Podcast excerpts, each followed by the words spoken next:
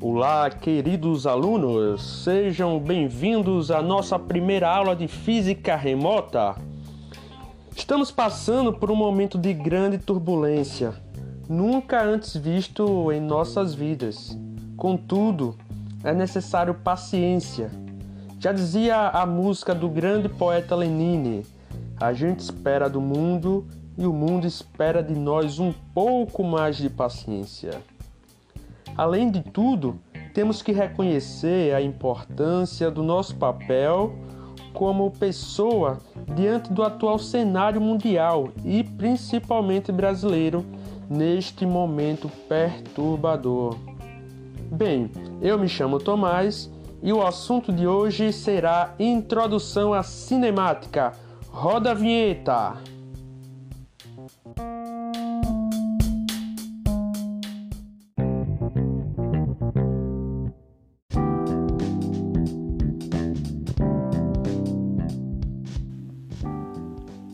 A cinemática é utilizada na astrofísica para descrever o movimento de corpos celestes e de conjuntos destes. Na engenharia mecânica, robótica e biomecânica, a cinemática é útil para descrever o movimento de sistemas compostos por partes interdependentes, como motores, braços robóticos ou esqueleto humano.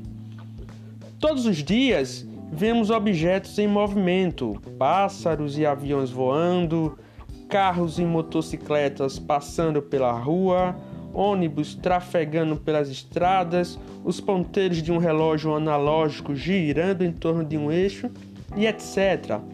Mas como sabemos que esses corpos estão em movimento ou repouso?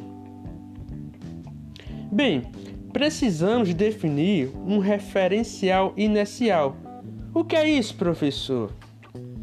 Um corpo estará em movimento quando sua posição mudar com o tempo em relação a um referencial. Caso contrário, o corpo estará em repouso.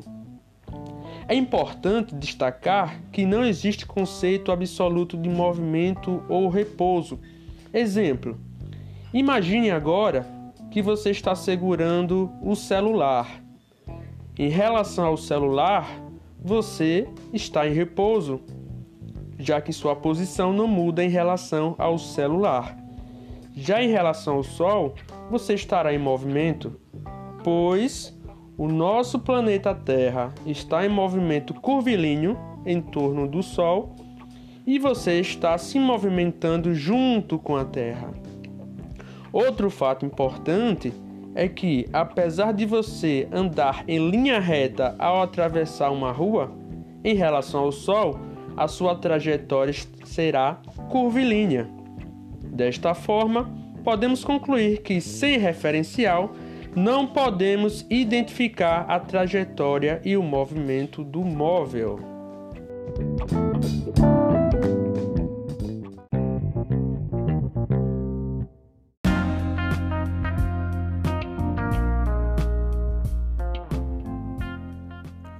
Falando agora sobre deslocamento escalar versus distância percorrida. Imaginemos a situação em que um ciclista sai de Pirambu sentido a Japaratuba, sabendo que a distância entre as duas cidades é de 22 quilômetros, qual será a distância percorrida pelo móvel no percurso de ida e volta? Tempo!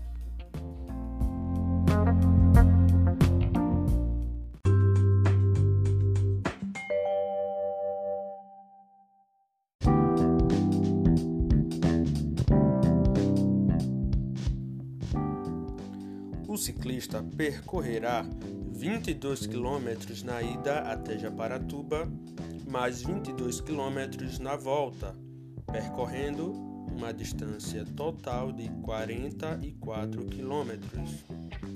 Mas qual seria o deslocamento?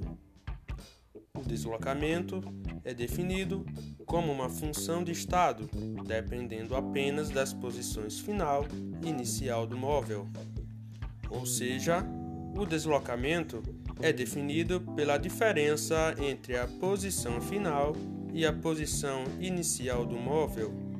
Voltando à pergunta, o deslocamento escalar deste ciclista será zero, já que as posições final e inicial serão iguais neste caso. Beleza, galera?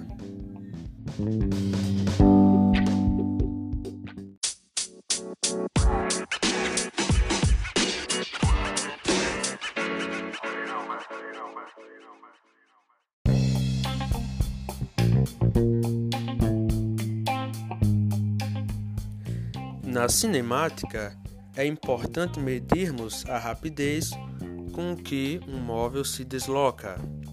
Essa medição é dada através da taxa de variação do espaço em relação ao intervalo de tempo. A relação matemática é dada através da equação velocidade escalar é igual ao deslocamento dividido pelo intervalo de tempo, onde o deslocamento é representado por ΔS e o intervalo de tempo por ΔT.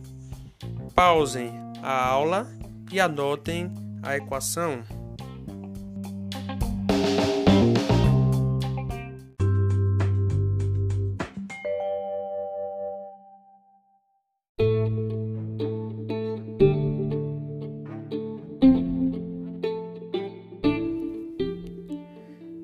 Percurso, a velocidade escalar do móvel pode variar muitas vezes.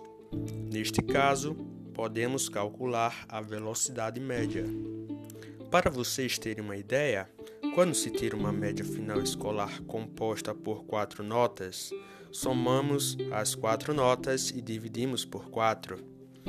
Para a média com duas notas, somamos as duas notas e dividimos por dois se a média de um aluno é 7,8, isso não significa que o aluno obteve 7,8 em todas as notas. O princípio é o mesmo para a velocidade média, onde esta não necessariamente indica que o móvel se movimentou com a mesma velocidade. Já a velocidade instantânea é calculada para um intervalo de tempo muito próximo de zero, temos como exemplo a velocidade registrada no velocímetro de um carro.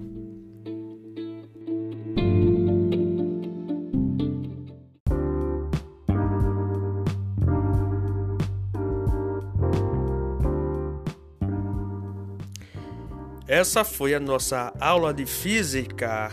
Hora de ler e praticar. Forte abraço, ficamos por aqui.